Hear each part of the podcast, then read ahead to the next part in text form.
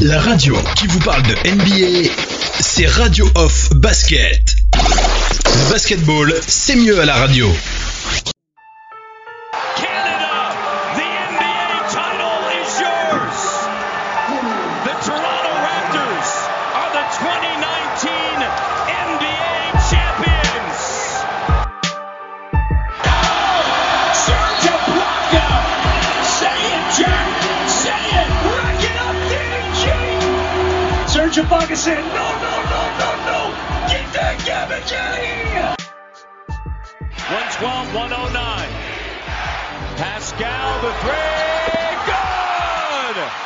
All star.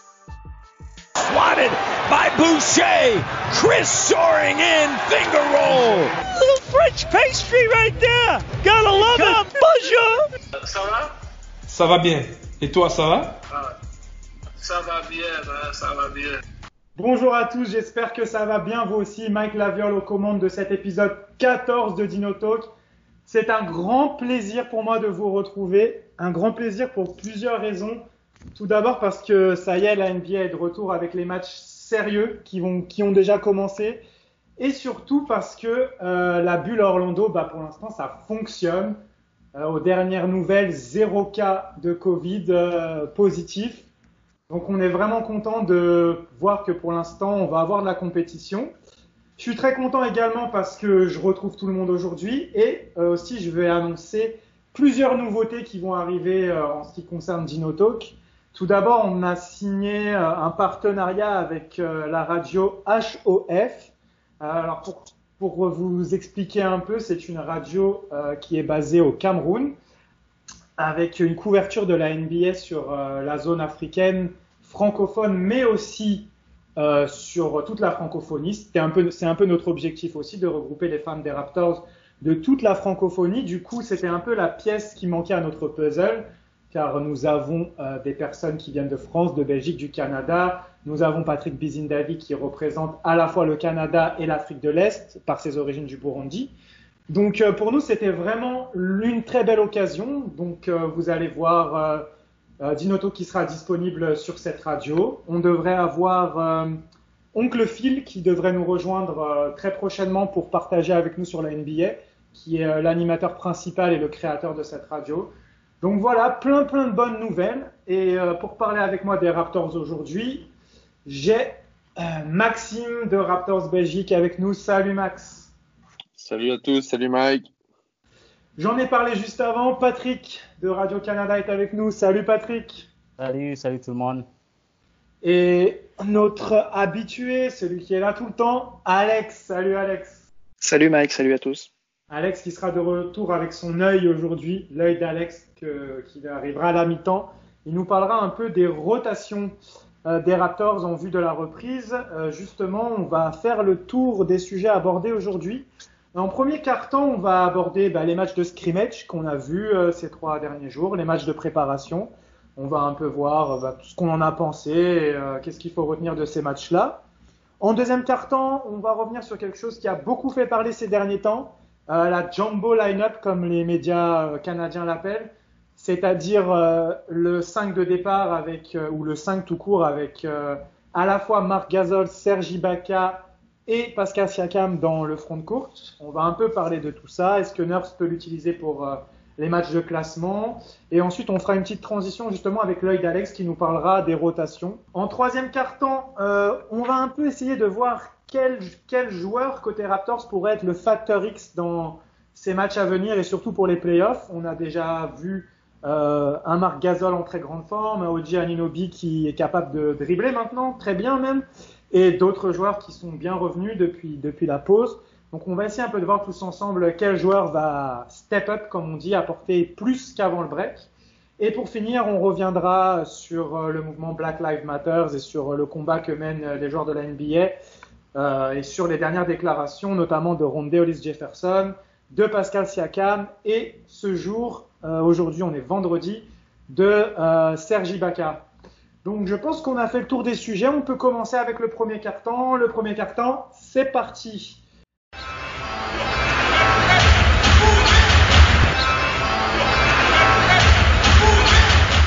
Alors, pour euh, ce premier carton, on va revenir sur les matchs de scrimmage. Euh, les Raptors en ont gagné deux, les deux premiers contre euh, les Blazers et avant contre contre qui déjà? Houston. Contre Houston, bien sûr. Et ensuite défaite contre les Suns. Donc bon, les résultats sont pas forcément les plus importants. on a pu voir un peu une revue d'effectifs, des essais. Dites-moi un peu, qu'est-ce que vous retenez de ces scrimmages Qu'est-ce qui vous a plu? Qu'est-ce qui vous a déplu? Allez Max, c'est parti. J'ai très peu suivi ces scrimmages. Je les ai quand même regardés, euh, les résumés. J'ai regardé le match des Suns, mais j'avais pas envie de tweeter pour du beurre, entre guillemets. Donc, euh, mais je trouve que je suis surpris par le niveau. Euh, tout le monde a déjà un bon niveau de compétition, alors qu'ils ont arrêté quand même pas mal de temps je pense qu'on va, on va entamer des playoffs euh, après ces, ces, matchs ci qui vont arriver, avec un niveau presque, presque similaire, je pense, au, niveau euh, que peuvent avoir euh, beaucoup d'équipes en playoffs. on a un collectif qui est déjà bien huilé. Bon, on n'a pas très, enfin, les Suns s'en sont bien sortis contre nous, mais ils ont fait un très gros match. on a fait quand même beaucoup de rotations on fait tourner des Kylori ou des, des Fred Van en un peu plus de 20 minutes. Donc on fait, jouer tout le monde, même Stanley Johnson. Donc euh, tout le monde est, impliqué. Voilà, maintenant on va voir contre les Lakers. Je pense que le système de rotation, comme c'était dans les scrimmages, va un petit peu euh, diminuer. Mais euh, on a vu des, bonnes choses pour la, suite. Moi, ce qui m'a aussi impressionné, c'est la défense face à Houston. on a été assez efficace là-dessus. On a eu des, a bien développé plusieurs stratégies pour embêter Harden et, Westbrook, euh, avec des pressings assez hauts, même, même de Matt Thomas sur James Harden, pour vraiment bien l'embêter. Au final, il met ses 25 points, mais autour de lui, bah, c'était assez pauvre. Quoi. Donc, voilà, moi ça c'est en gros ce que j'ai retenu de ces, de ces matchs, c'est du positif et, euh, et, hâte de voir la suite. Oui, je vais, je vais aborder sur euh, donc euh, le, même sujet. C'était d'abord c'était bien de voir tout le monde en bonne santé euh, pour la première fois avoir une équipe au complet. Il y a eu une petite frayeur avec Fred Brambit et heureusement c'était pas pas très sérieux. Donc c'était bien de voir tout le monde en bonne santé et puis le retour de Marc Gasol aussi, euh, donc euh, de, le voir et puis de le voir en action, euh, plus en confiance. et surtout, moi, ce qui m'a beaucoup impressionné, c'est l'apport du banc quand même. Le banc du, de, de, de, Raptors était vraiment très bien. Et puis une rotation qui a, qui, il y a des joueurs qui normalement ne jouent pas beaucoup, qui ont eu le temps de jouer. Et Matt Thomas, très très précis, donc au tir à trois points. Et puis le, le line-up, je pense qu'on va en, parler, le fait que il, a pu commencer à Ibaka et Gasol en même temps, donc ça donne plus de temps à, à Boucher, euh, qui va donc euh, avoir plus d'opportunités de jouer, plus de minutes. Euh, la seule chose, c'est que euh, peut-être le dernier match, mais euh, Norman Power, il n'est pas aussi en forme que les derniers matchs avant sa blessure. Mais je pense que c'était des, des, matchs d'essai, donc euh, euh, quand les, les, vrais matchs vont commencer, peut-être on aura peut-être une autre, une autre image, mais pouvoir voir tout le monde jouer euh, et en même temps gagner, euh, sauf un contre, contre Phoenix, c'était des, bonnes choses à voir. Je pense que le match des, des, Lakers seront prêts. Euh, Carl Lowry, c'était euh, c'était pour lui, c'était business as usual, comme on dit. Il a, il a vraiment mis du sérieux dans, dans, dans les matchs et puis euh, euh, ce qui est aussi très positif, c'est de les voir euh, jouer euh, avec une défense euh, qui, marche. donc j'ai vraiment hâte que ça commence. Ouais, c'est pareil. C'est la vraie bonne surprise, c'est de voir que le, le, niveau était toujours là. Après ces 130 et quelques jours sans jouer, 138 je crois de mémoire. Je pensais que le, niveau général serait descendu plus bas que ça. Donc euh, ça c'est le, premier enseignement et la première chose positive. Euh, après oui, comme l'a dit euh, dit Patrick, revoir tout le monde tout le monde ensemble, tout le monde prêt, le, nouveau Marc Gasol comme on a l'habitude de l'appeler. les, progrès d'Oji aussi, ça on en reparlera, mais mais non non il y avait il y avait beaucoup de choses à voir. Le fait que que l'importance de la de l'aspect défensif soit toujours aussi présent. Euh, quand on voit Laurie reprovoquer des passages en force, euh, de nouvelles, de nouvelles interceptions, Fred Van Vliet, Toji, tout ça, euh, c'est positif et on a hâte de voir ce que ça va donner avec l'intensité des matchs qui comptent, qui, arrivent à partir de demain pour, les Raptors. Moi, je pense, j'avais rajouté une chose. Je pense que Patrick est un peu dur sur Norman Powell. Il revient, il n'a pas entamé le match, il a joué très peu de minutes. Et à part son match euh, contre Portland, où là, il est passé à côté, les deux autres matchs, il a mis, euh, si je dis, pas de bêtises, 12 et 15 points.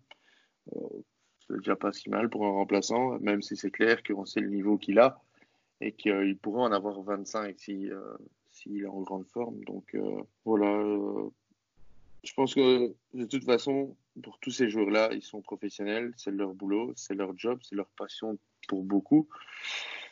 C'est comme le vélo, je pense, pour eux, ça s'oublie pas. Euh, on a il suffit qu'ils aillent euh, quelques entraînements, qu'ils refassent un match ou deux, et puis ça sera relancé. Quoi. Pour en revenir à Norman Powell, euh, Nick Nurse a indiqué qu'il avait beaucoup, beaucoup travaillé son tir et que ça ne se voyait pas encore forcément dans, dans les matchs mais il a surtout souligné un problème, un problème entre guillemets, c'est pas un problème, mais euh, un besoin de retrouver sa condition physique. Et c'est surtout à partir de là qu'on retrouvera euh, le Norman Powell qu'on a connu. Mais euh, après, je comprends Patrick parce que maintenant on en attend beaucoup de Powell. En fait, il nous a tellement laissé sur quelque chose d'exceptionnel. Il était tellement fort que c'est vrai que le voir à 12 points, du coup, c'est un peu décevant. Mais je pense que Powell sera prêt. On va en parler après dans les facteurs X, même si je pense que maintenant, faut pas forcément le considérer comme un potentiel facteur X, mais on va voir quelle régularité euh, il va avoir. Et euh, pour ma part, de manière générale, euh, en fait, j'ai été également très surpris par le niveau de jeu. En fait, surtout par rapport au premier match d'entraînement. juste avant, je crois c'était la veille ou deux jours avant, j'avais regardé un bout du match de Miami. C'était le premier match de scrimmage de Miami. Et franchement, c'était vraiment compliqué. C'était vraiment compliqué pour les deux équipes. Je sais même plus contre qui c'était. Je crois que c'était contre Sacramento. Et euh, je me suis dit ah ouais. Mais bon, en même temps, c'était normal. Et en fait, de voir le premier match des Raptors avec déjà une, en fait, la chimie collective, elle n'est pas partie. Et euh, on se rend compte que, ouais, c'est comme tu as dit Max, les joueurs de basket, c'est, mais je pense dans, je sais pas si c'est dans tous les sports, parce que vous m'aviez dit qu'au soccer, c'était pas génial, par exemple, la reprise. Et moi, j'ai été étonné de, que l'écart de niveau n'était pas aussi grand entre la saison habituelle et des matchs d'entraînement comme ça. Donc, euh, agréablement surpris. Euh, j'ai pas grand chose d'autre à rajouter sur ces scrimmages parce que de toute façon, on va en reparler euh, dans les cartons suivants. Euh, la défaite contre Phoenix, par exemple, pour moi, ça n'a aucune valeur. De toute façon, le, score, ce n'est pas très important, surtout que qu'on a beaucoup fait tourner. Après, juste un, petit truc que j'aimais faire euh, sur les deux premiers matchs, c'est dire euh, quand le, les remplaçants rentraient, je contre les remplaçants adverses, euh, ils faisaient la différence et de dire que oh, ça me confirme qu'une seule chose qu'on sait, c'est que les Raptors ont une, rotation bien plus profonde. Et du coup, bah, ça n'a pas été le cas contre les Suns, donc euh, j'ai pas pu faire le jamais 203. Malheureusement, les Suns ont vraiment fait un bon match du premier joueur jusqu'au 15e joueur bon, c'est bien pour eux. Maintenant, on va voir ce que ça donne les Suns dans les, dans les choses sérieuses. Mais euh, je suis vraiment emballé parce que les, les Raptors ont montré, sachant qu'on sait qu'ils sont pas. Personne n'est à son meilleur encore, donc ça, tu sais, on sait que la marge de progression est énorme. Donc euh, ouais, vraiment emballé. L'intensité défensive était déjà là.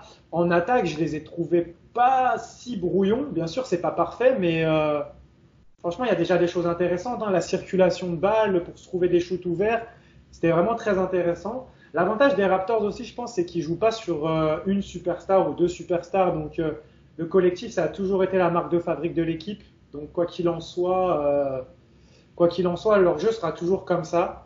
Donc voilà, très emballé. Je pense qu'on est bon. Donc, on sonne la fin du premier quart-temps.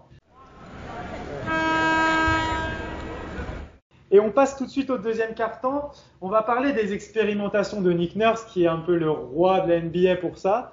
Donc, euh, il en avait beaucoup parlé dans, avant même que la compétition reprenne, de cette jumbo line-up, donc composée de euh, Pascal Siakam, Marc Gasol et Sergi Baca dans, dans, le front de courte, et avec euh, Laurie Van Vliet à l'arrière, ou même Laurie et OG Anunobi. Je voulais savoir un peu quel était votre avis, qu'est-ce que vous en avez pensé de cette, euh, de cette grande taille et est-ce que vous pensez que ça va être utile pour les matchs de classement et pour les playoffs?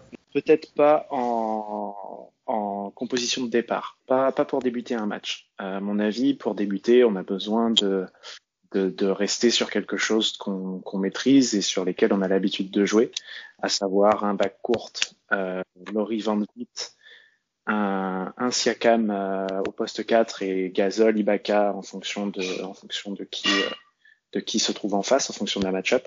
Par contre, sur certains moments du match, avoir les trois sur le terrain, euh, ça peut euh, être intéressant dans le sens où ça va forcer l'équipe adverse à faire des ajustements.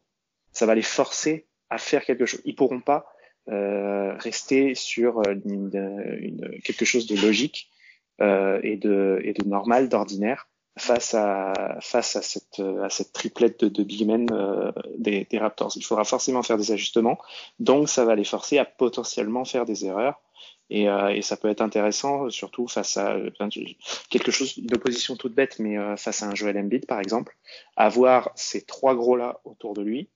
Alors je dis pas focaliser, hein, parce que sinon ça libérerait beaucoup trop d'espace pour les autres, mais ça peut être intéressant, surtout si Philadelphie euh, retente avec euh, des, un Ben Simmons au poste 4 par exemple, comme ils ont essayé eux aussi pendant les, pendant les matchs de scrimmage. Là, ça pourrait être intéressant de voir l'opposition entre les deux. Ah, si, je suis totalement du même avis. Euh, je, je, pense que euh, ils, vont, ils vont absolument devoir s'adapter selon les, les, les, les, équipes adverses.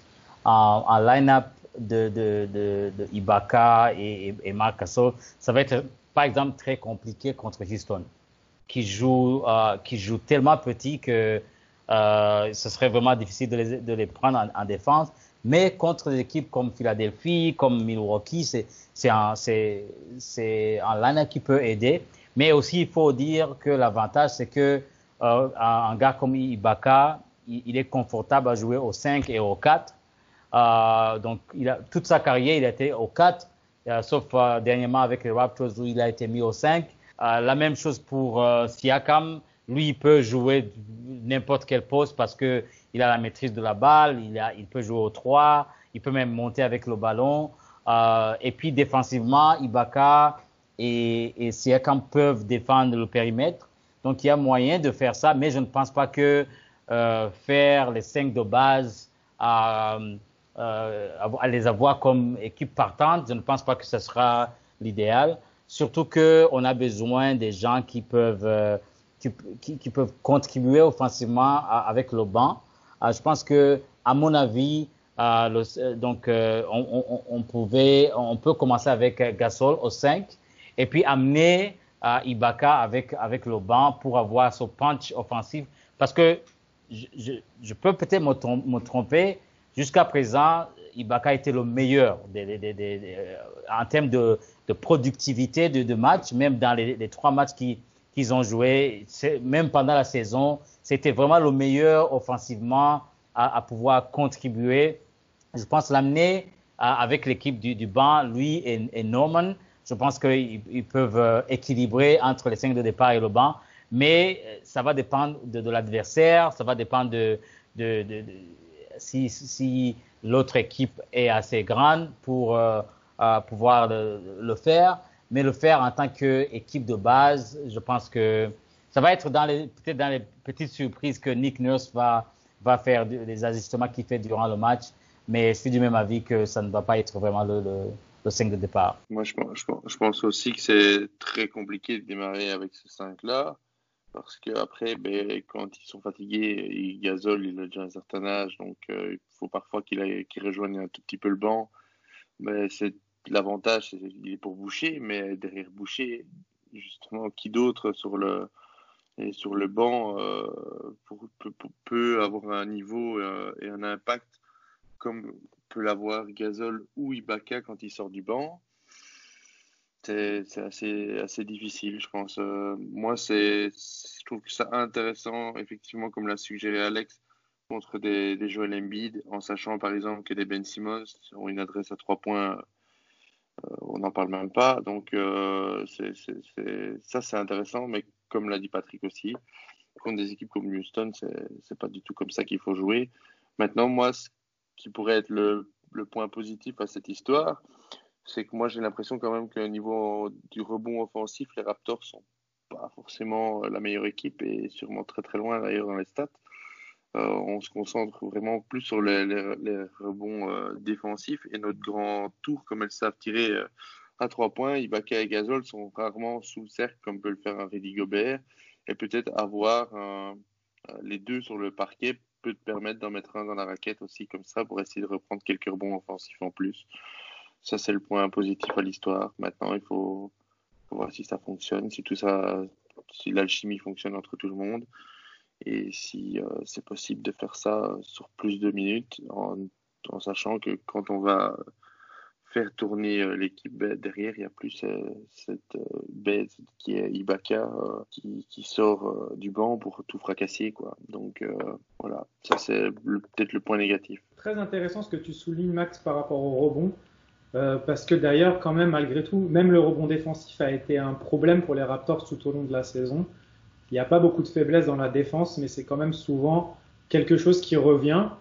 Donc euh, même au-delà du rebond offensif, donc tu as raison, comme euh, tous ces joueurs sont capables de shooter à trois points, là on peut quand même avoir une présence au rebond offensif.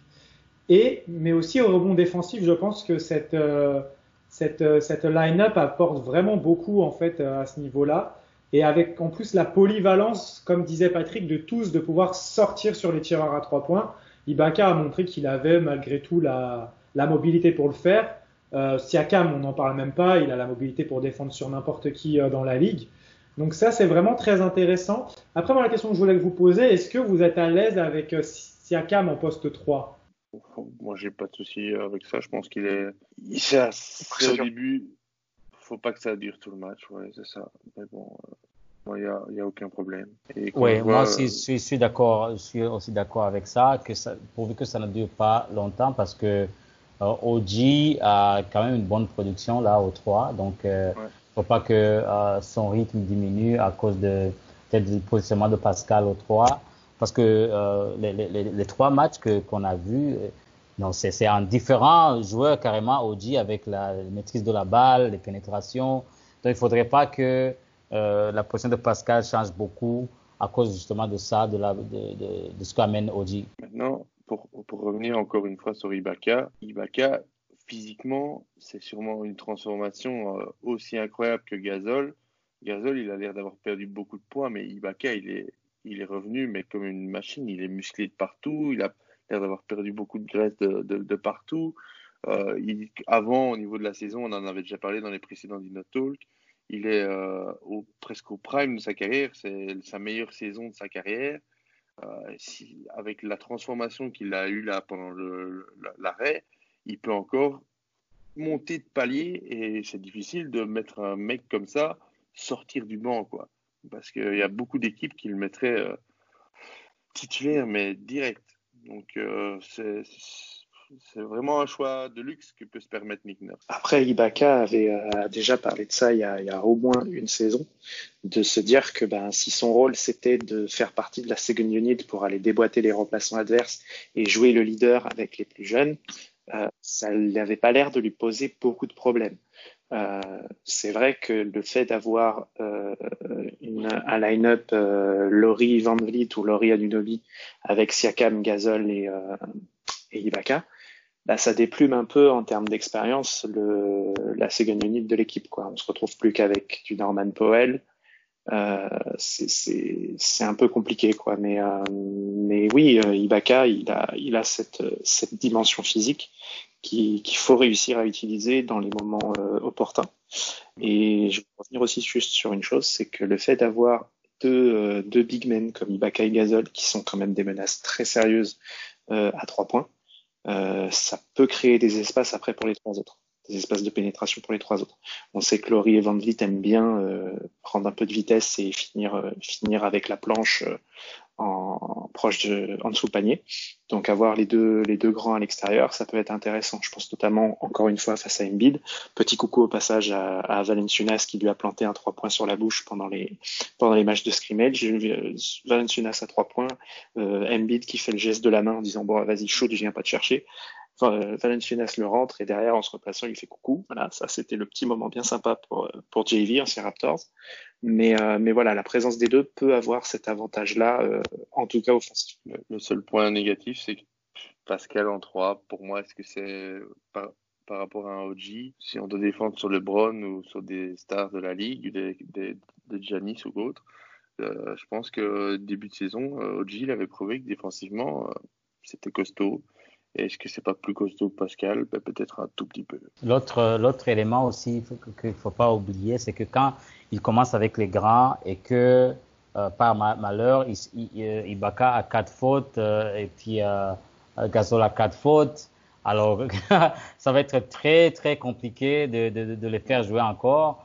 Donc, tout ça, c'est des choses à gérer.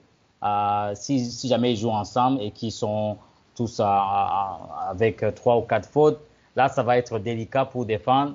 Euh, surtout que l'un, normalement, remplace l'autre. Euh, et puis, Boucher, euh, il a des limites physiques. Euh, S'il joue contre Philadelphie, ça, va être, ça va être la catastrophe de lui contre Embiid. Donc c'est à gérer d'un match à l'autre et puis peut-être d'un carton à l'autre, dépendamment du de, du flow du match. Mais mais j'ai confiance en Nick Nurse, il sait, il sait comment gérer ses joueurs. Euh, mais il faudra pas que ça soit, à mon avis, pour pour longtemps là. Ouais. Euh, je voulais revenir sur euh, sur ça justement. Moi, comment je le vois, mais on va peut-être en parler après tout de suite avec Alex pour les rotations. Parce qu'on a vu également dans ces matchs de préparation plusieurs fois Gasol associé à la seconde unit. Et on parlait souvent, on en a parlé toute l'année, des problèmes de créativité dans cette seconde unit quand elle n'est pas associée à Kyle Lowry, par exemple. Donc je pense que ça peut être aussi une possibilité de voir Ibaka, soit Ibaka débuter le match, soit Gasol débuter le match, mais sortir très rapidement au profit d'Ibaka, qui finirait le carton, qui aurait la plus grande majorité du temps dans le premier carton, et de voir ensuite euh, Gasol avec cette seconde unit. Et surtout que si on a Gasol plus Laurie entouré de cette seconde unit, là on règle tous les problèmes de créativité. Donc euh, c'est quelque chose à suivre, je pense. Moi, je les vois pas, comme vous avez tous dit d'ailleurs, euh, sur le long terme démarrer avec ce 5 de départ. Ça se trouve, Nick Nurse va nous faire mentir, hein, ça dépendra des adversaires. Euh, la chance, c'est que de toute façon, on ne va pas retrouver les Rockets, sauf s'ils vont en finale NBA et qu'on y va. Euh, ce sur quoi je ne mettrai pas une pièce pour les Rockets. Voilà, du coup, euh, je pense qu'on peut passer directement à la fin de ce deuxième quart-temps et enchaîner avec l'œil d'Alex pendant cette mi-temps. On est parti pour l'œil d'Alex. C'est parti, Alex. À toi la parole. Merci. Euh, bon, s'il y a bien une chose qui, a marqué la saison des Raptors, ce sont les différentes blessures qui ont perturbé les, rotations de Nick Nurse. Euh, Aujourd'hui, on sait que, au vu des résultats de l'équipe et de l'ambiance qui semble régner au sein du groupe, euh, chaque joueur a l'air d'avoir pris conscience de son importance dans la saison. Tous les joueurs sont mobilisés et mobilisables en fonction des imprévus, en fonction des besoins de, Nick Nurse. Mais voilà, on, voit quand même que dans le roster, il y a des joueurs qui sont incontournables, sauf en cas de blessure évidemment.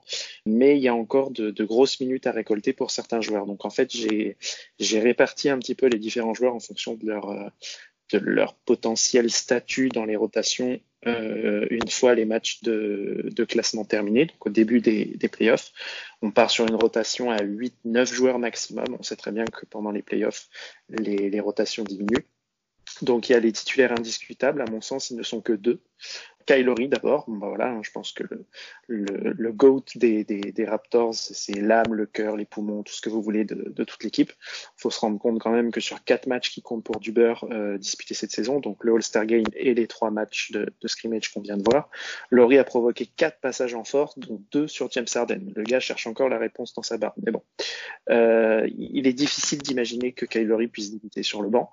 Et à mon sens, c'est aussi le cas de Pascal Siakam, qui représente probablement l'option offensive numéro un de l'équipe. All-Star cette année, il va devoir confirmer tout le bien qu'on pense de lui et tout le potentiel qu'il représente pour, euh, pour les Raptors. Mais quelle que soit l'équipe en face, Siakam, il sera titulaire et il va falloir qu'il soit au top pour que Toronto aille loin. Pour accompagner ces deux joueurs, il y a donc trois postes à pourvoir. Fred Van Vliet semble être en pôle position pour accompagner Kyle Lowry sur le, sur le bac court. Euh, il s'est complètement révélé lors des derniers playoffs. Euh, il permet également à Kyle Lowry d'avoir moins le ballon et donc de lui libérer plus d'espace euh, sans, ballon pour prendre des pour prendre des tirs à trois points plus libérés en sortie d'écran. Sans compter que bah, si Fred Van Vliet prend feu, ça devient compliqué à le stopper. Hein. Coucou Steph Curry. Au poste 3, on pense plus facilement à Oji Aninobi, qui semble avoir la, priorité pour Nick Nurse. Euh, après une saison passée dans l'ombre de Kawhi, on sent qu'il a beaucoup appris qu'il est prêt à apporter toute son énergie et son insouciance des deux côtés du terrain. Euh, c'est ce qui fait sa force, c'est qu'il est primordial dans l'organisation défensive des Raptors. Il est très présent sur l'homme, il a de longs bras qui lui permettent de, de, couper des lignes de passe, et en même temps, il offre une sérieuse garantie offensive, surtout en transition. Euh, puis arrive enfin le poste de pivot, et là, il y a deux candidats sérieux, c'est Sergi Ibaka et Marc Gasol. Ils ont chacun deux profils différents. Gasol, c'est une valeur ajoutée non négligeable dans la lecture du jeu et l'organisation offensive. Serge est un protecteur de cercle qui peut dissuader plusieurs pénétrations adverses et en même temps être le, le déclencheur d'un coup de gueule euh, si jamais il y, a un, y, a un, moment de creux. Euh, les deux ont l'avantage d'être des menaces euh, à trois points assez sérieuses, ce qui va permettre de faire sortir des joueurs comme Joel Embiid de leur raquette et libérer des espaces pour les autres. Euh, Nick Nurse l'a déjà dit, le choix entre les deux se fera certainement en fonction du pivot qui sera présenté en face. Face à des pivots très physiques, comme Embiid, encore une fois, je pense qu'Ibaka sera sans doute euh, privilégié par rapport à Marc Gasol encore que ça reste à prouver vu la performance de Marc Gasol l'an dernier. Euh, et puis, bah, il y a aussi la possibilité du, jumbo line-up comme on vient d'en parler. Ça nous fait donc six joueurs déjà mentionnés. On peut en rajouter quelques-uns pour les, rotations. Norman Powell, Ronda Hollis Jefferson et Terence Davis semblent avoir une longueur d'avance sur les autres puisqu'ils ont une certaine polyvalence et peuvent jouer à différents postes. C'est ce qui est recherché en playoff. Ils ont réussi leur minute pour, euh, pouvoir instaurer une, connexion entre eux et entre les joueurs titulaires. Il y a une entente sur ce groupe-là. Pour moi, des joueurs comme Matt Thomas, Patrick McCaw ou encore Chris Boucher sont un petit peu en retrait, mais auront également leur minute si besoin. Euh, ils ont tous différents euh, inconvénients, si on veut, euh, par rapport aux autres. C'est que bah, Mako n'a toujours pas joué depuis le restart, donc à voir dans quelle forme il va être à la reprise. Euh, Matt Thomas, c'est quand même un petit peu moins polyvalent que, que, les autres membres du backcourt. Et puis bah, Chris Boucher, à moins que Ibaka, Gasol et Siakam se retrouvent sur le parquet en même temps, récupérer des minutes, ça va être compliqué. Quoi. Mais, euh, mais quoi qu'il en soit, cet effectif a su montrer sa profondeur. Euh, il semble pas être pris à la légère par les autres, euh, par les autres équipes, donc c'est un avantage pour les Raptors.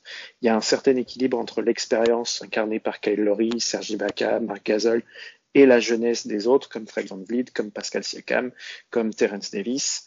Euh, faut ajouter à cela une grosse détermination et une volonté de montrer que les experts avaient tort. Ça, c'est un avantage que Toronto a, enfin, une, mission que Toronto a par rapport à toutes les autres équipes de la ligue. Il faut pas oublier non plus les performances de Nick Nurse et de, son staff, qui n'ont pas peur de prendre des risques quand il faut et qui sont capables de sortir des pépites euh, à des moments, euh, à des moments intéressants. Merci Alex. Qu'est-ce que vous en pensez? Dites-moi un peu euh, sur ces rotations.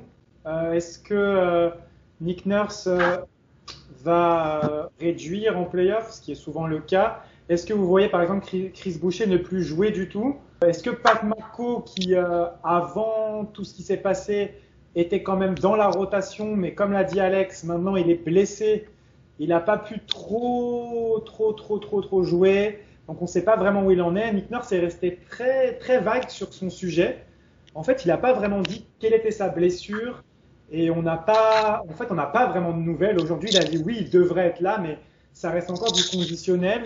Donc, euh, dites-moi un peu comment vous voyez cette rotation euh, de Nick Nurse. Est-ce qu'on va profiter de cet avantage d'avoir jusqu'à 10 joueurs qui ont le niveau pour, euh, pour jouer en playoff ou est-ce que, comme à l'habitude, normalement, ça va se réduire à 8-9 joueurs, comme l'a décrit Alex? Je pense que ça va être assez similaire, sans doute, à l'année dernière.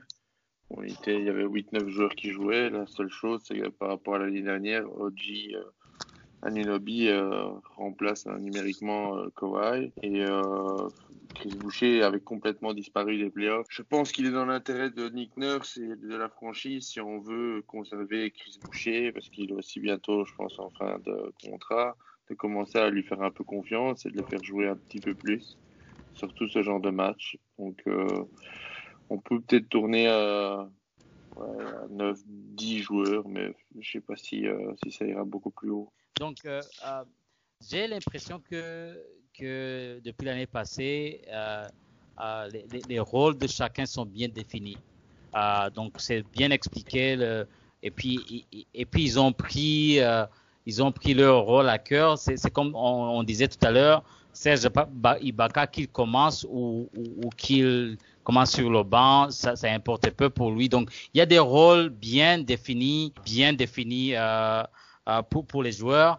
Par contre, c'est un luxe d'avoir euh, un banc aussi profond parce que avoir quelqu'un comme Boucher qui peut jouer ou ne pas jouer, c'est quand même un luxe.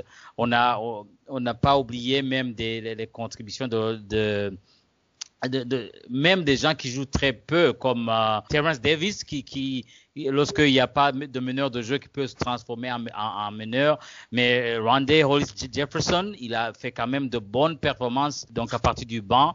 Donc c'est vraiment un luxe de pouvoir avoir tous ces joueurs disponibles en bonne santé et que on peut on peut essayer des combinaisons euh, durant le match ou entre les différents cartons. Euh, mais je pense que les rôles sont bien définis. Euh, chacun sait son, son rôle et, et, et même le fait que euh, Nick Nurse a, a, a déjà annoncé que euh, euh, Patrick McCaw sera disponible. Donc c'est vraiment un luxe de les avoir tous. À chaque poste, on a au moins deux ou trois joueurs qui peuvent euh, euh, donc être dans la rotation. Et si on a on a besoin d'un panier rapide, Là, on a des tireurs qui sont très précis, qui peuvent, euh, comme Matt Thomas, qui peuvent entrer juste pour mettre un trois points ou, deux. Mais moi, ce qui me rend plus confiance, c'est la défense. Tout le monde défend, euh, même si des fois en attaque, euh, des fois ça ne marche pas. Mais mais la défense, tout le monde participe, tout le monde met de la pression. C'est vraiment un bon luxe d'avoir une équipe aussi profonde. Je suis assez d'accord avec Patrick et toute façon, je pense que la chance qu'a Nick Nurse, c'est qu'il a cet effectif, comme tu l'as dit, et euh, de toute façon, il pourra euh, faire jouer qui il veut en fonction des adversaires, selon l'équipe adverse, selon les problèmes de faute. Et euh, de toute façon, c'est toujours bien d'avoir plus de joueurs que pas assez. On verra comment il va s'organiser. Je pense que sur la fin des matchs de classement, on devrait commencer à voir. En fait, ça va dépendre. Peut-être j'allais dire une bêtise. J'allais dire on commencerait à voir euh, une rotation qui, ressemble à celle des playoffs, mais c'est pas certain parce que si les Raptors assurent rapidement la deuxième place, ils pourraient continuer à faire des, essais, je pense. Donc on va on va suivre ça de très près.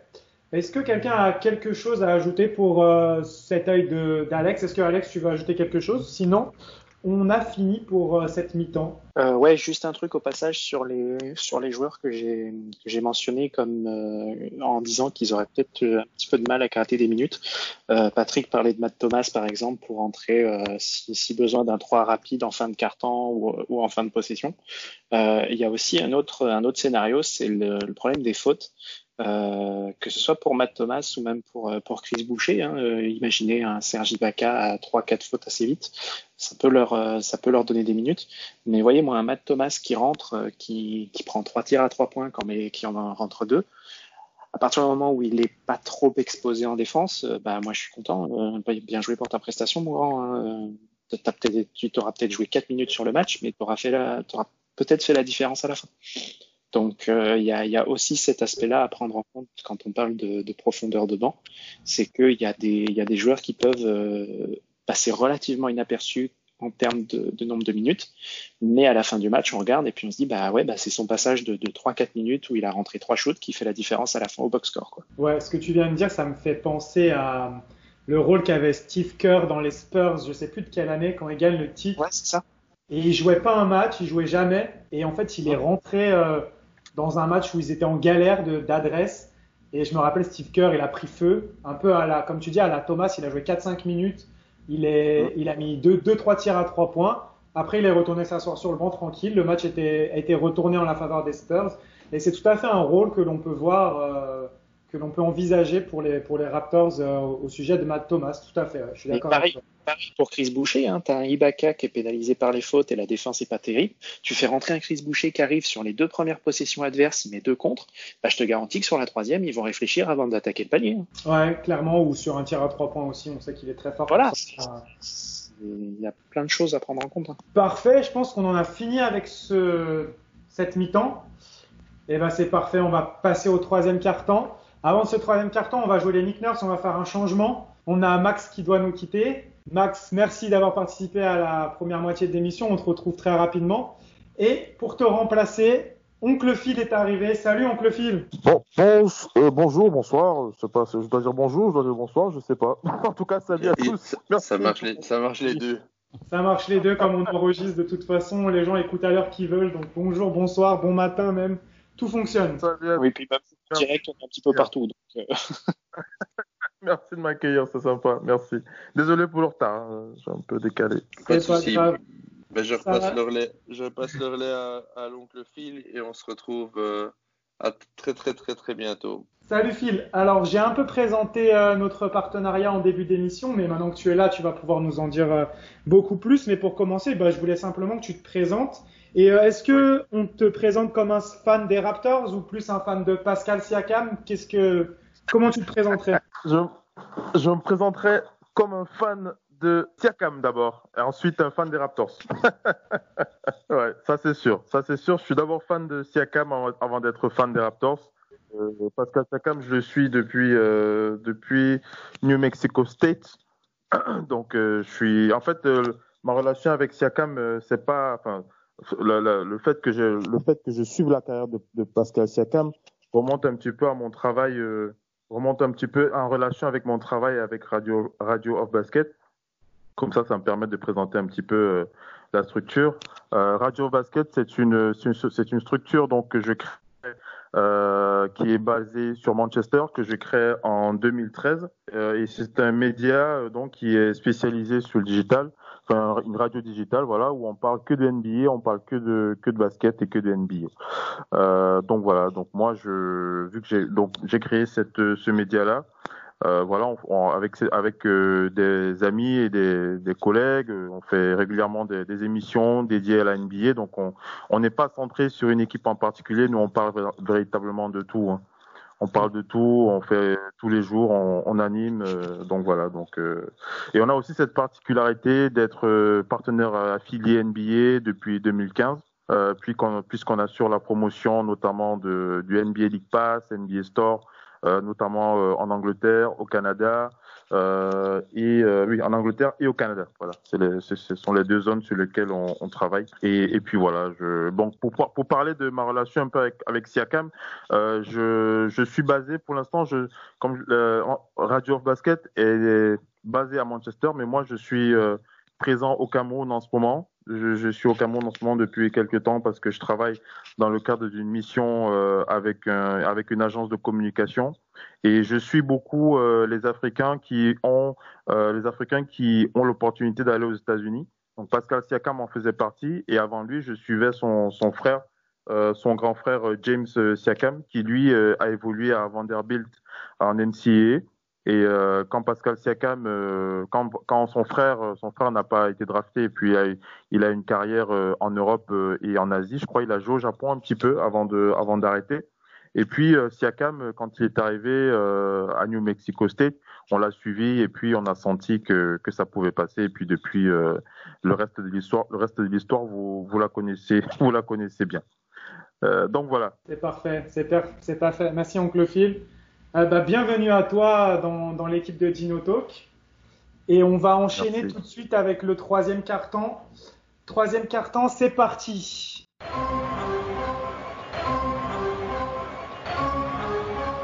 Alors les gars, quel facteur X côté Raptors pour les playoffs?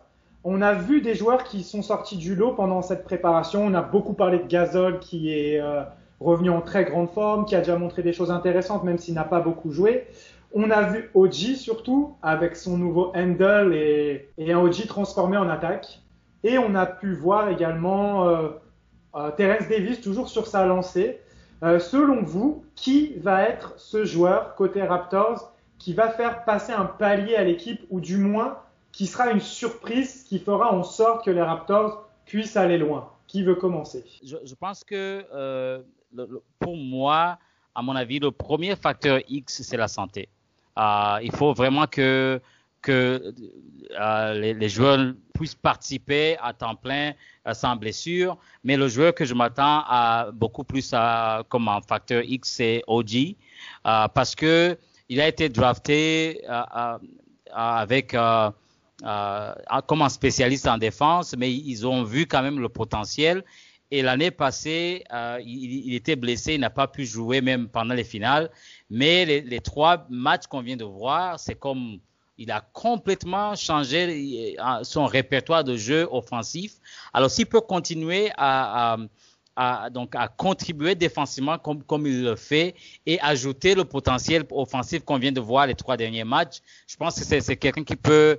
Et puis, il est, il est quand même adroit au tir. Euh, si tu, tu le laisses euh, seul au tir à trois points, il est quand même assez adroit. Je pense que c'est le joueur qui va, qui va faire une, une différence, qui va même surprendre beaucoup parce qu'on s'attend à ce que donc les Kalari, Pascal Siakam ou bien Ibaka, c'est les euh, usual suspects comme on dit. Mais le, le, le, facteur X, je pense que ça va être OG euh, parce que euh, les, trois matchs que qu'il vient de, de, de, de faire, il m'a vraiment beaucoup surpris agréablement, euh, surtout la, maîtrise de la balle. C'est des, dribbles que je ne l'avais jamais vu faire euh, dans les dernières années qui viennent de passer avec l'équipe des Raptors. Je pense que ça sera le, le joueur qui va faire la différence. En fait, OG, c'est le, candidat idéal à ce statut de, facteur X parce que des joueurs principaux de l'effectif, c'est celui qu'on n'a pas vu en playoff l'an dernier puisqu'il a été blessé.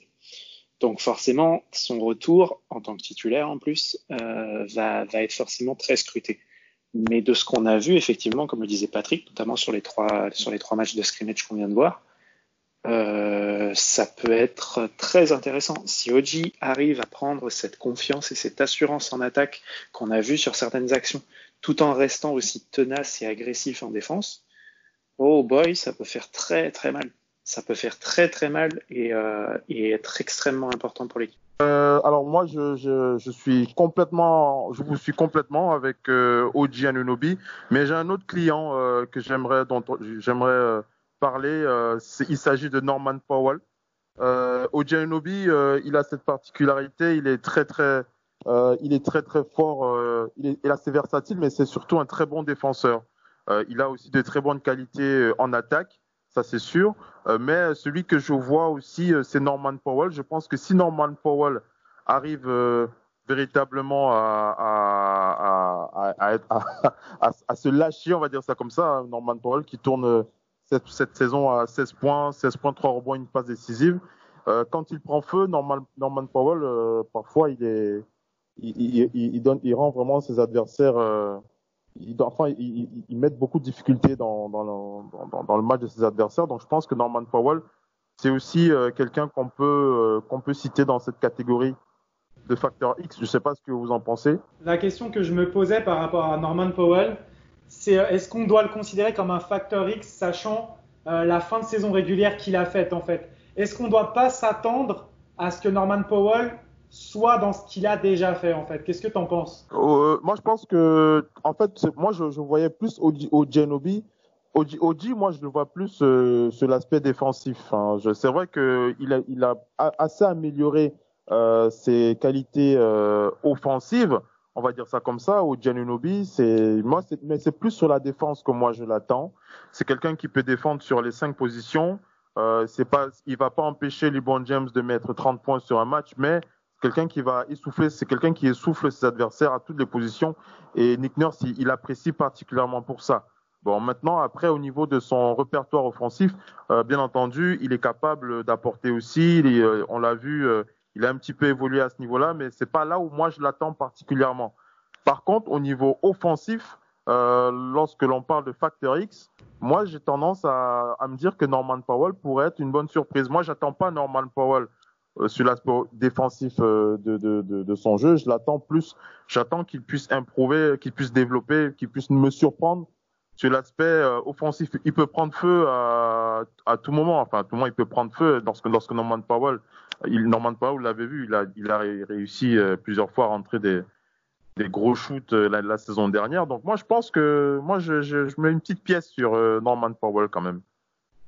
Bah, de toute façon, Norman Powell, on sait tous qu'il en est capable. Maintenant, on attend juste qu'il le fasse dans les moments où ça compte. Et c'est ça un peu, je trouve, on en parlait dans un, dans un, ancien épisode où on disait qu'un peu Norman Powell, c'était un peu toujours la même chose. On se dit, ah, cette année, ça peut être la bonne. Et puis finalement, il se blesse. Et puis il revient tout petit. Et puis voilà, ça, ça repart. Et puis renouvelle blessure. Là, il arrive bien. Il a été blessé aussi cette année, il a eu des absences, mais il a, grosso modo, il a fait une, saison euh, très, très régulière et très impressionnante. Donc c'est sûr que s'il peut avoir ce genre de performance en playoff, euh, oui, il va, être extrêmement important, c'est clair. Surtout, euh, bah, la saison dernière, on se rappelle de, ce qu'il avait fait contre les Bucks. Et complètement, je suis complètement d'accord avec vous deux, de toute façon, que si Norman Powell parvient à avoir la régularité qu'il avait sur la fin de saison régulière avant blessure, et tout en et comme face aux Bucks, c'est vraiment le joueur qui a les clés en sortie de banc pour euh, vraiment permettre aux Raptors d'atteindre un, niveau supérieur. Euh, moi, je noterai un autre joueur, un joueur sur qui j'ai beaucoup, j'ai beaucoup d'espoir. Euh, on en a beaucoup parlé. Déjà, c'est Marc Gasol. Marc Gasol, on sait ce qu'il, on sait ce qu'il apporte, on sait ce qu'il a apporté la saison dernière dans le collectif, en défense. Mais euh, moi, j'ai même espoir là de voir un Gasol encore plus scoreur. Euh, j'ai vraiment l'espoir de le voir, euh, je vais pas dire dominer les rencontres parce que ça serait un peu exagéré, mais euh, un Gasol à 10-15 points par match, par exemple, en, play, en playoff, ça pourrait faire vraiment une grande différence. On l'a vu cette saison, il était vraiment euh, pas très concerné par le scoring. Il a mal commencé. Euh, il avait besoin d'un break de toute façon avant sa première blessure. Euh, il était, c'était plus le Marc Gasol qu'on connaissait. Il ratait des choses très simples en attaque que un Gasol ne rate, ne rate jamais d'habitude. Sa première blessure lui avait fait beaucoup de bien. Il était vraiment bien revenu. On le voyait réussir ses petits moves au poste, retrouver de l'adresse de loin. C'était vraiment très intéressant.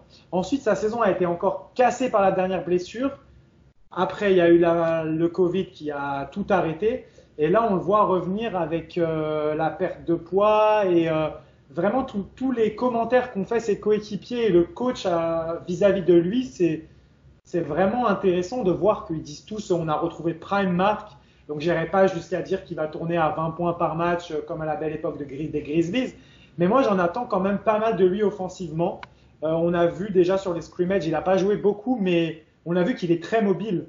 Et quand je vois son premier ballon contre les Blazers, il part en pick and roll, il reçoit la balle, il part au dunk.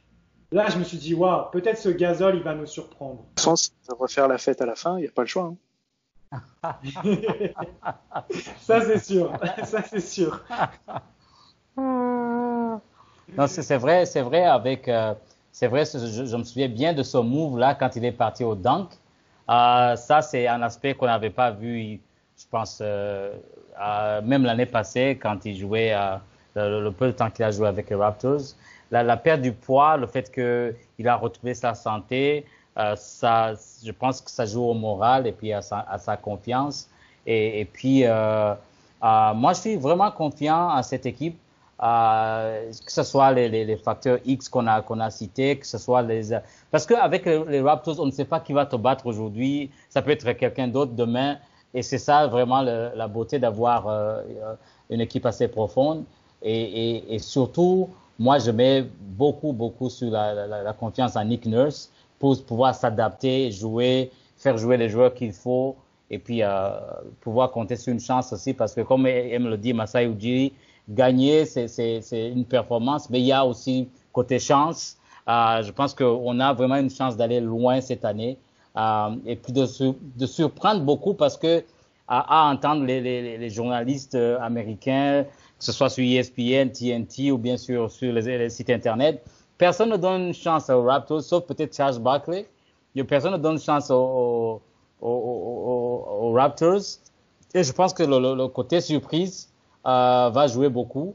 Mais quand on demande l'avis des joueurs eux-mêmes, tout le monde est d'accord que l'équipe des Raptors est très très difficile à battre. Donc euh, euh, j'ai vraiment hâte que ça commence demain, de voir comment est-ce qu'ils vont, faire face, aux Lakers? En parlant de surprise, on n'a pas parlé non plus de, Terence Davis euh, attention parce que si ça match up en face, euh, il sent qu'il a moyen de faire quelque chose, euh, il va pas avoir peur d'y aller. Hein. C'est sa première année, il a toute l'insouciance et la, la, confiance d'avoir été euh, aussi performant et aussi utile dans le roster. Il y a eu le petit coup à l'ego de pas avoir été pris au Rising Star.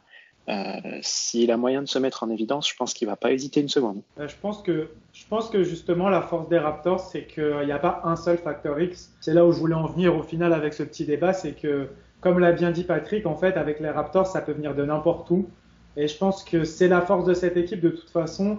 On a tendance à dire, la question a été encore posée euh, à Nick Nurse, euh, je sais plus si c'était aujourd'hui ou hier, euh, sur le fait que les Raptors n'ont pas un top 5 de la ligue dans leur effectif et que chaque année, la plupart du temps, le champion, c'est une équipe qui a un des cinq meilleurs joueurs de la NBA.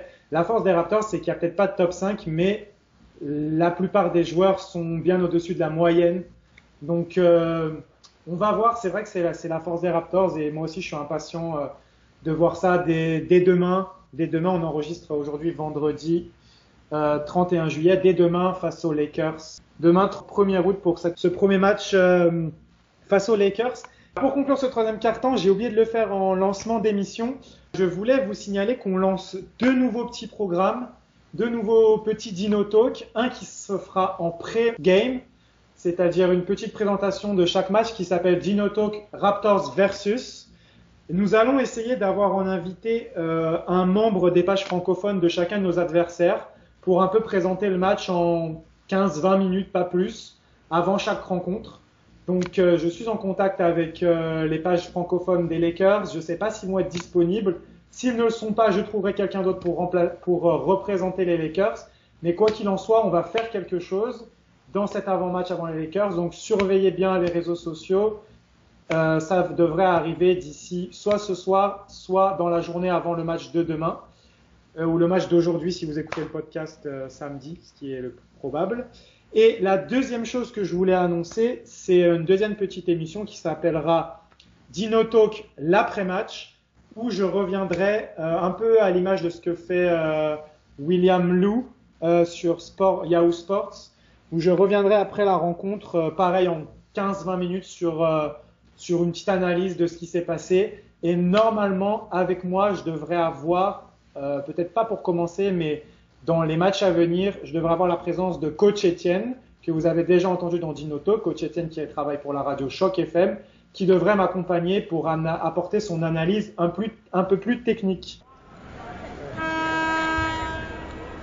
Je voulais lancer ce quatrième carton avec euh, un message qui avait passé Rondé Hollis Jefferson à la fin de sa conférence de presse l'autre fois. Simplement, il nous avait dit aux médias qu'il est très important de continuer à relayer le message euh, du combat de Black Lives Matter et que euh, c'est important de, il s'adressait aux, aux, grands médias qui ont une grande plateforme, mais je pense que c'est notre devoir à nous aussi d'en parler. Donc euh, voilà pour ce quatrième carton, je voulais parler un peu de ce combat contre l'injustice sociale, tout simplement en posant quelques questions. Je voulais savoir est-ce que vous êtes satisfait de ce que la NBA a mis en place dans ce sens-là? Qui veut commencer? Ah, Moi, je, pense que euh, d'abord, c'est très important d'en parler euh, parce que euh, non, seulement c'est d'actualité, mais, je pense que ils sont même en retard par, par rapport à ça. Mais je pense que le fait que la NBA a ouvert le sujet et puis de le faire comme justice sociale, c'est vraiment très important. C'est vraiment très important parce que c'est pas juste le racisme contre les Noirs. Il y a, il y a plusieurs formes de, de discrimination et le fait d'avoir ouvert pour en parler, je pense que c'est c'est une très bonne chose. Mais euh, et, et, aussi, euh, il faut pas oublier que la NBA, c'est toute une industrie, ça, ça offre une, une plateforme euh, quand même avec les, les vedettes, avec la, la télévision, avec euh, euh, donc toute la machine NBA, c'est quand même une grosse plateforme. Hier, c'était vraiment euh, il y avait plein d'émotions de voir comment les joueurs sont unis avec le, le, le, staff du coaching et s'agenouiller durant, durant l'hymne national. Donc, je, pense que la plateforme, il faut pas, faut pas négliger ça. Mais j'ai vu que quand même, il y a une inquiétude euh, au niveau des joueurs, des gens qui participent, que plus on va en profondeur avec les matchs, les gens vont vont, vont avoir tendance d'oublier et, et, donc de se focaliser au match beaucoup plus qu'au message. Donc ça, il faudra que ça, ça, ça garde, que ce soit constant euh, au niveau des de, de messages, que ça ne soit pas noyé euh, par, par le basketball. Et je pense que euh, depuis quelques mois, il y a un mouvement qui a commencé, euh, que, que, je pense que les choses sont dans la bonne direction, même s'il y a beaucoup à faire. Et surtout que euh, les joueurs ont différents euh, sujets qui les tiennent à cœur. Les, uns, c'est la justice sociale, les autres, c'est le racisme. Le fait qu'ils ont ouvert à ce que chacun puisse mettre euh, ce qu'il veut, pas ce qu'il veut, mais quand même des, thèmes variés sur leur maillot, par exemple, les messages sur le terrain, euh, les, messages vidéo qui, passent. Je pense que ça offre une, plateforme euh, euh, assez intéressante pour ces sujets. Et ça ne me surprend pas parce que la NBA a, a, été toujours, toujours à l'avant-garde de, de, de, des questions euh, d'ordre social, des questions euh, parfois d'ordre politique aussi. Euh, Adam Silver est assez avancé dans ces sujets et je pense qu'il y a une très très bonne réponse. Il reste beaucoup à faire, mais quand même ils ont bien répondu, ils ont mis l'accent durant le match, pendant le match, après le match sur, sur les messages.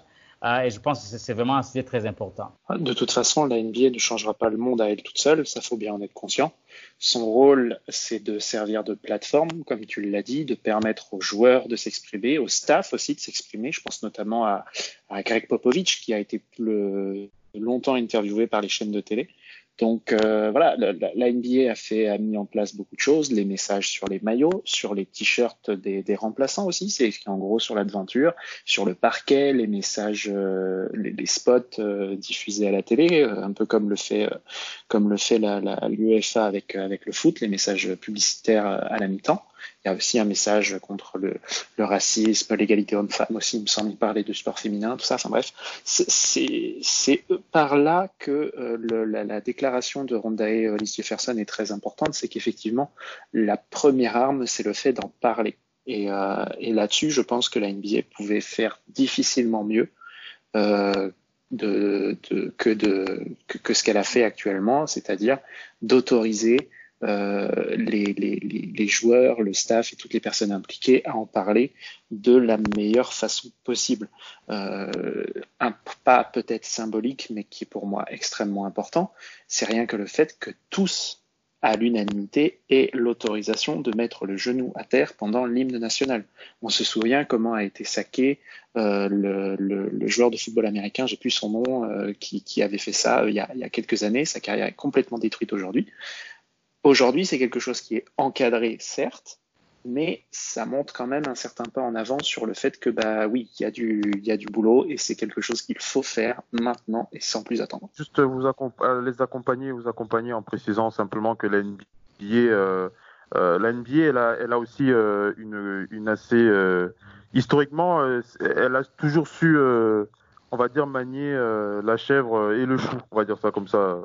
Vous souvenez, vous, vous, souvenez de ce qui s'est passé euh, lors, avec euh, les relations avec la Chine, par exemple?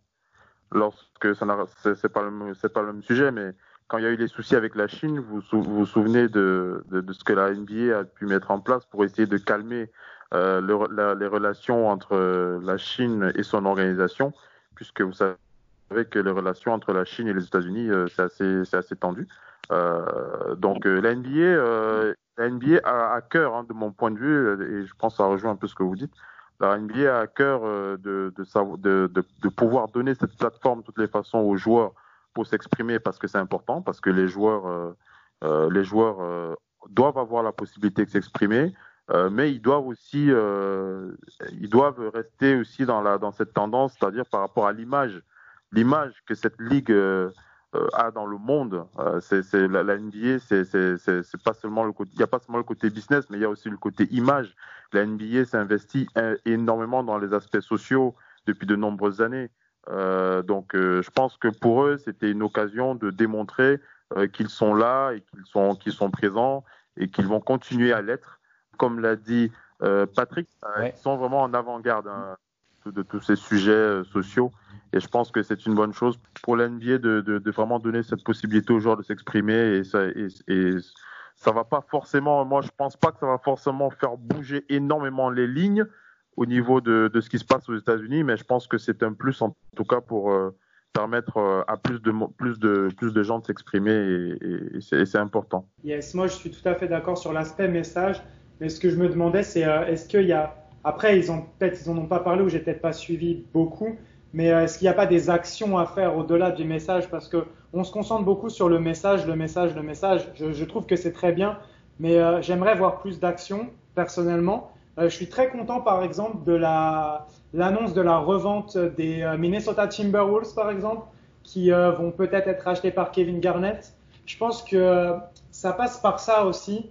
Il y, a, y, a, un sentiment parfois également de voir que, en fait, ça reste encore un sport qui est détenu par les blancs et de voir les noirs qui jouent pour des blancs. Je ne sais pas si vous voyez ce que, je veux dire. Par exemple, il y a un seul propriétaire noir dans toute la NBA. Il y a un seul euh, general manager, président des opérations basket dans la NBA. Et moi, ce que j'aimerais voir, c'est ces choses-là changer. Après, c'est très compliqué parce que les, les, les, propriétaires ne vont pas vendre leur franchise comme ça du jour au lendemain. Mais je pense que, par exemple, ce qu'ont fait les Raptors, c'est très bien. Ils ont nommé deux personnes dans les instances décisionnelles qui sont noires. Et ça, c'est très bien.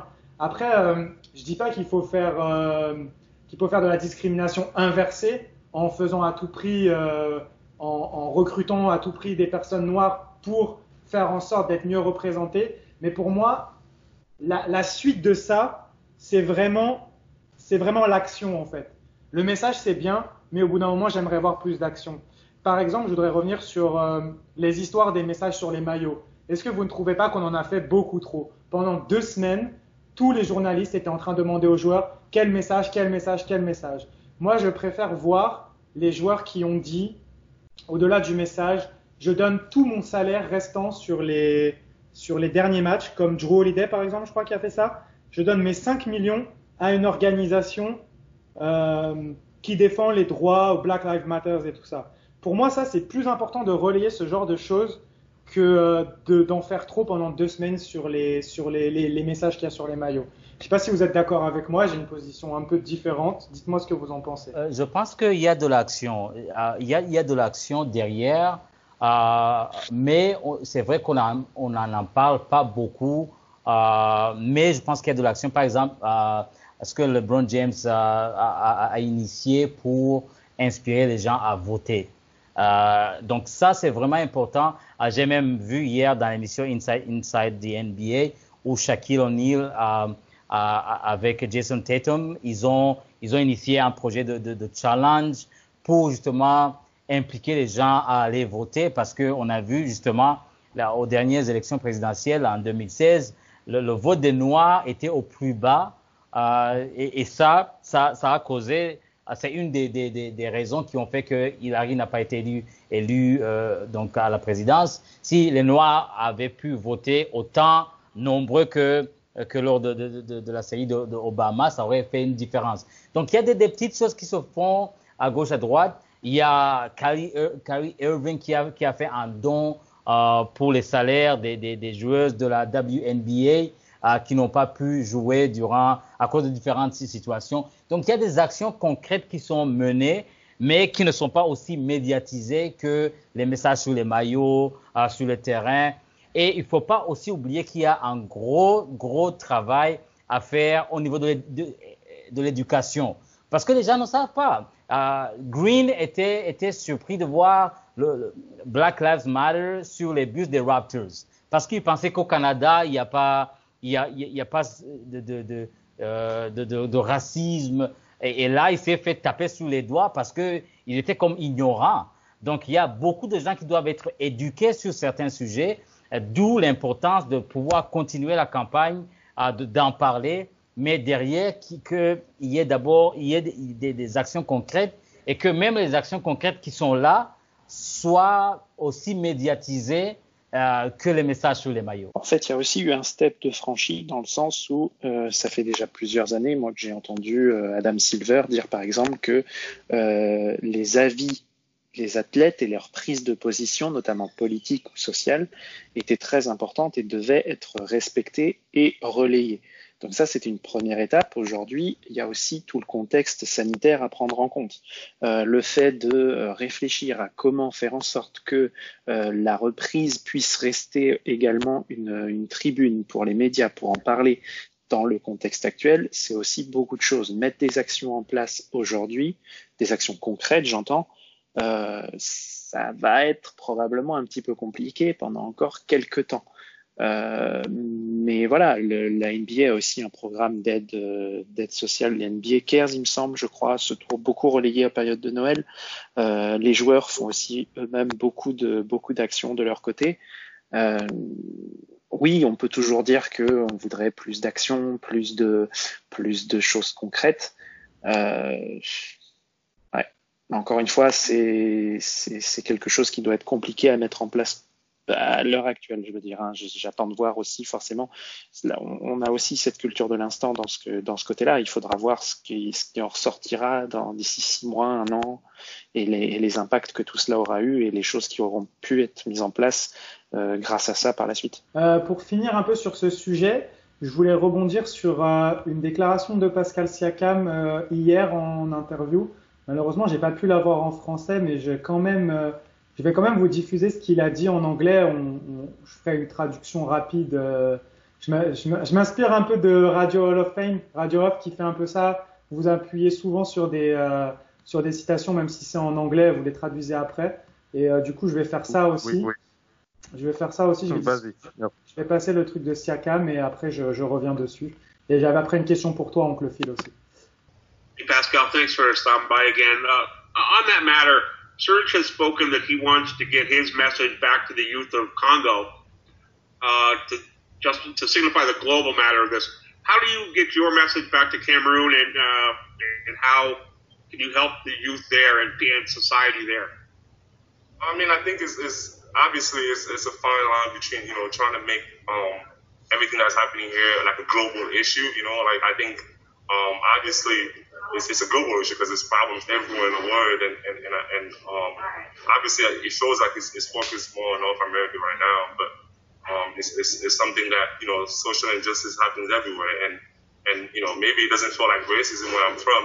Um, it's, it's obviously because we, we're all black basically, but uh, it's just tri- tribalism. It's like you know between my tribe and your tribe, you know we don't we don't like each other or whatever, and and so it's like I think there's a lot of different issues that we can we can touch up on, and, and um, we just want to make sure that you know we, we obviously keep the focus here, but but but also try to find ways to impact our own communities and and and, and, uh, and our own country because we have that, that diversity in our team.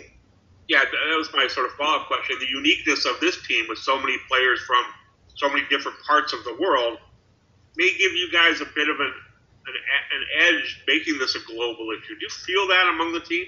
Oh yeah, for sure. Because we, we all come from different places and we all have different issues and, and we have we come from different backgrounds and um and, and like I said I said to a lot of the guys like I had to educate myself on, on a lot of issues you know that that's you know um in North America and, and, and find you know kind of like things that I didn't know about you know um uh, the Jim Crow, like all the, the different things that I, I just didn't know about. Like, and where I'm from, like those are not issues that we deal with. We have different issues. So um, I think the more I educate myself and, and you know, the more I can speak on these issues that I see here. And, and I feel like it's like that for, for a lot of people because we have people from different places. Um, and I mean, obviously some of them lived in the U.S., so they've seen it, but um, we also we also have people that you know kind of like live in a different place of the world where there's different problems. Um, so yeah, I think it's it's, it's, it's going to be interesting, and, and, and I think our diversity definitely helps on our team. And, and, and, and for me, I just feel like, you know, I'm pulling with the, the you know, my, my, my fellow Americans and or even North Americans and like just all together, uh, making sure that we, we make this stuff. Thanks very much, very much, Pascal. Appreciate the time. En gros, Sakam, il dit euh, c'est important de faire en sorte que le message soit global euh, parce que euh, en fait, ça, tout le monde est concerné. Même au Cameroun, par exemple, qui n'est pas un, qui est un pays à majorité noire, il y a des problèmes d'injustice sociale. Et euh, par exemple, c'est des problèmes entre ethnies. Et euh, voilà, il insistait là-dessus. Et justement, ce que je voulais te demander, euh, oncle Phil, toi qui es au Cameroun, justement, je voulais te demander comment était vu ce mouvement depuis le Cameroun. Et, euh, et pareil, quel est ton avis sur euh, le côté global de ce combat? Mm -hmm. Euh, en fait, euh, au Cameroun, euh, et je pense que c'est un petit peu la même chose pour ce qui est des autres pays, le Sénégal, le Mali, en tout cas pour tous les autres pays africains. Ici au Cameroun, enfin en Afrique, on voit les choses avec, comment dire, avec de l'admiration. Ce combat pour les droits sociaux, surtout pour les Noirs, est, vu avec beaucoup d'admiration du côté africain. Euh, et je pense que d'après ce que l'on observe, ça donne aussi un peu de force euh, pour euh, certaines forces. Ça donne de la force aussi pour euh, des personnalités, en tout cas pour euh, une partie de la population qui souhaite aussi que les choses évoluent en Afrique notamment, que ce soit les problèmes de développement, les problèmes sociaux, énormément de choses qui pourraient bien entendu bénéficier à, au développement de l'Afrique. Et je crois que ce mouvement Black Lives Matter est un peu comme une source de motivation euh, pour euh, pour les Africains ici. Donc euh, c'est perçu c'est perçu comme ça en tout cas. Hein. C'est vraiment c'est vraiment perçu comme ça.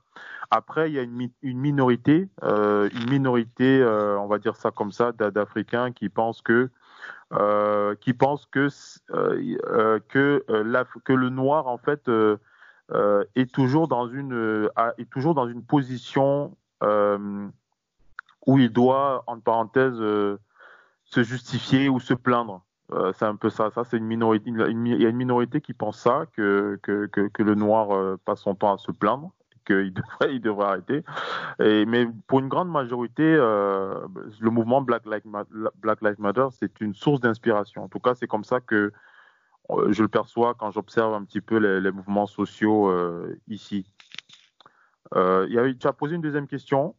J'ai pas, je me, suis, je me suis pas souvenu. La deuxième question, c'est globalement comment comment je perçois le mouvement, c'est ça, non? Ouais. Ouais, globalement, euh, moi je pense que ce mouvement-là euh, est une très très bonne chose dans la mesure où euh,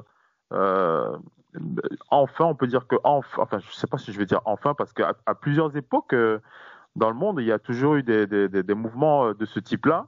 Euh, je n'ai pas l'impression que Black Lives Matter soit le plus, euh, soit le plus euh, mouvement le plus impressionnant pour donner la parole aux Noirs. Il y a bien eu, il y a eu d'autres mouvements au cours, euh, au cours, euh, au cours de l'histoire où des Noirs, où les Noirs ont demandé, en tout cas, d'avoir un peu plus de justice, notamment aux États-Unis. Black Lives Matter, pour moi, c'est un mouvement en plus qui fait partie, c'est un mouvement en plus dans cette actualité, dans, dans cette année 2020. Euh, j'ai certainement, enfin, l'espoir que je que j'ai, c'est que ce mouvement puisse euh, perdurer euh, à cause de, de l'évolution de la société, notamment avec les réseaux sociaux. Aujourd'hui, vous avec les, avec les réseaux sociaux, vous avez plus de paroles, les gens s'expriment beaucoup plus, il y a plus de témoignages. Euh, il y a un, une parole de Will Smith, euh, je sais pas si c'est Will Smith ou il y a une personnalité noire américaine qui disait que euh, ce qui se passe avec le mouvement Black Lives Matter, c'est pas que maintenant, euh, on a l'impression que les choses bougent, mais on a, on a, on a plus l'impression qu'on les voit plus à cause des réseaux sociaux. Parce qu'avant, les, les, les, injustices sociales, on les voyait moins.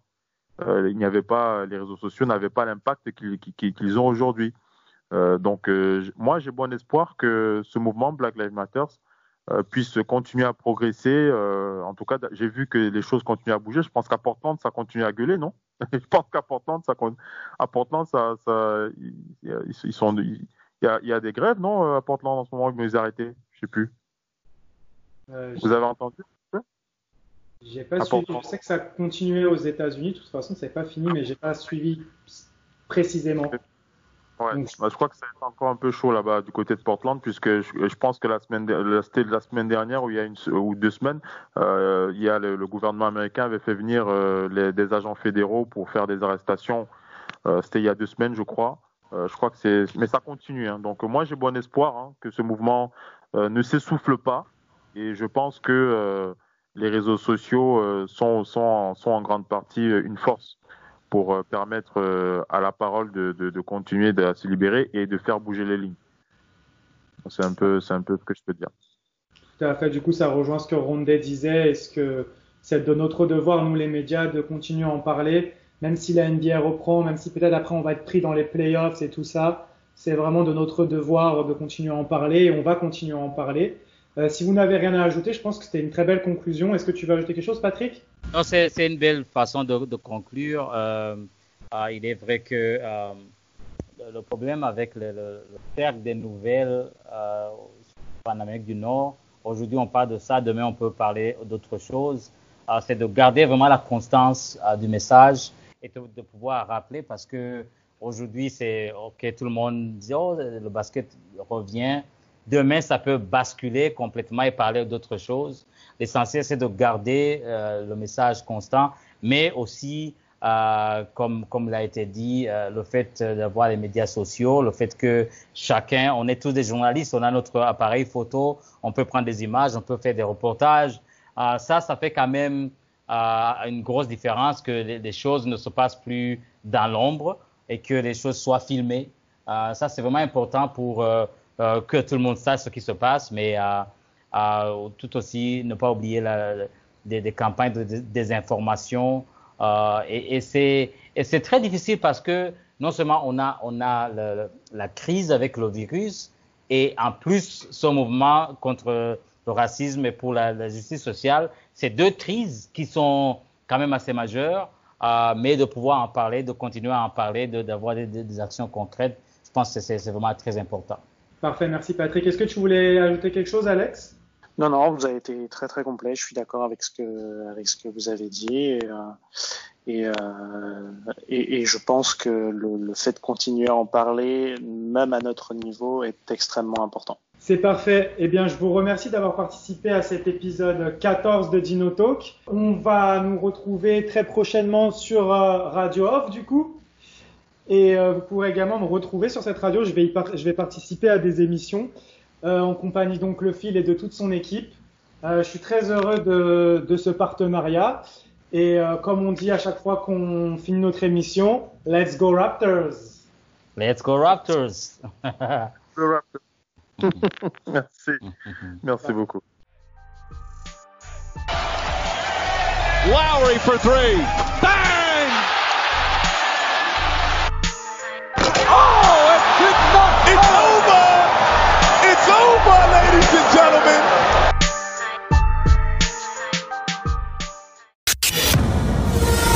La radio qui vous parle de NBA, c'est Radio Off Basket. Basketball, c'est mieux à la radio.